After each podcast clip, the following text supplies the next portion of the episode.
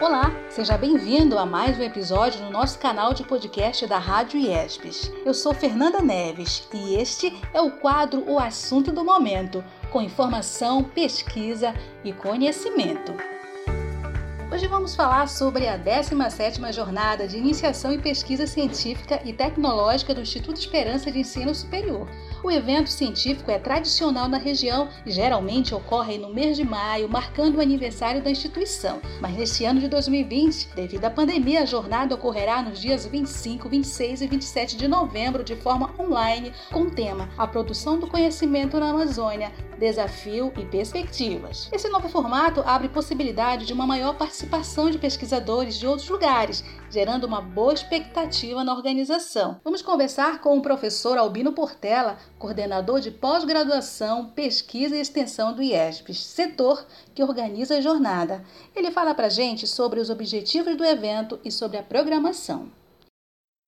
Dentre os principais objetivos, nós temos de discutir a importância da ciência como objeto transformador da sociedade, disseminar conhecimentos resultantes de pesquisas e estudos em diferentes áreas do conhecimento, analisar a, o processo de produção do conhecimento na Amazônia, promover a iniciação científica, estimulando os acadêmicos para a socialização do conhecimento.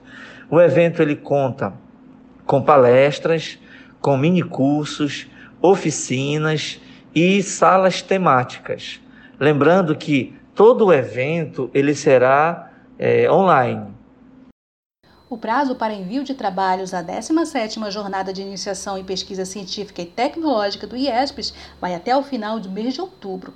O professor Albino ressalta que haverá premiação para três categorias.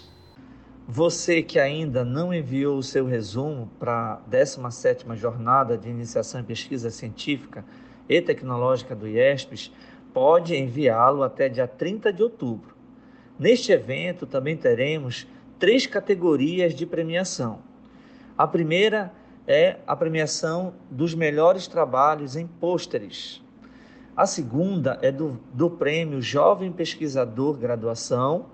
E a terceira é do prêmio Jovem Pesquisador Pós-Graduação. Todas as pessoas podem concorrer, é claro, tendo cuidado de se inscrever na categoria que lhe cabe.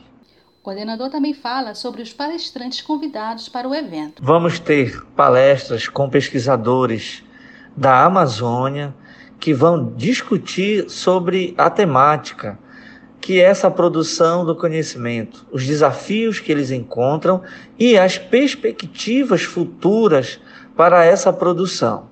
As orientações sobre o formato dos trabalhos, inscrições e demais informações sobre a jornada podem ser encontrados no site www.iesp.edu.br. É importante destacar que eventos de iniciação científica no âmbito acadêmico ampliam os horizontes dentro e fora da faculdade, possibilita múltiplos saberes. A você, muito obrigado pela audiência e até o próximo podcast aqui no nosso canal da Rádio ESPES.